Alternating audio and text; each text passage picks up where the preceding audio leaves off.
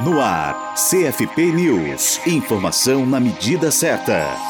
A plataforma Orienta Psi disponibilizou na última semana o segundo módulo do curso A Perspectiva dos Direitos Humanos na Ética do Trabalho do Psicólogo e da Psicóloga, ministrado pela professora Vera Paiva, do Instituto de Psicologia da Universidade de São Paulo, a USP, e coordenadora da Comissão de Direitos Humanos do Conselho Federal de Psicologia, a CDH do CFP. Na segunda aula, a professora explica como os direitos humanos são um princípio das práticas da vida cotidiana, de igualdade, liberdade e dignidade para todos. Ela recomenda aos estudantes e profissionais da psicologia a leitura e apropriação da Declaração Universal dos Direitos Humanos, instrumento que estabelece os direitos humanos como uma norma comum a ser alcançada por todos os povos e nações. O módulo também apresenta a concepção multicultural e emancipatória de direitos humanos do pesquisador português Boaventura de Souza Santos, segundo a qual todas as culturas e valores devem ser respeitados e todos os conflitos de direitos negociados.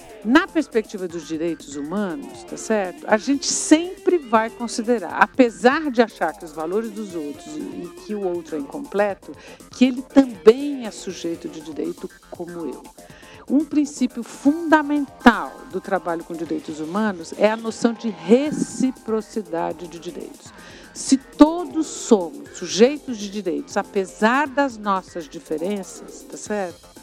Ninguém pode ser mais sujeito de direito do que o outro. Ou seja, o meu direito é o seu direito, se não será meu privilégio. Vou dizer o contrário. O seu direito tem que ser meu direito também, senão será seu privilégio. Lançado em agosto de 2015, o Orienta Psi é uma plataforma interativa de debates, integração e aperfeiçoamento profissional e acadêmico do Conselho Federal de Psicologia. Para acessar os cursos, basta estar inscrito no sistema Conselhos de Psicologia e se cadastrar usando o seu CRP. Acesse orientapsi.cfp.org.br. Para a Rádio Psi, Gisele Barbieri. Rádio Psi. Conectada em você. Conectada na psicologia.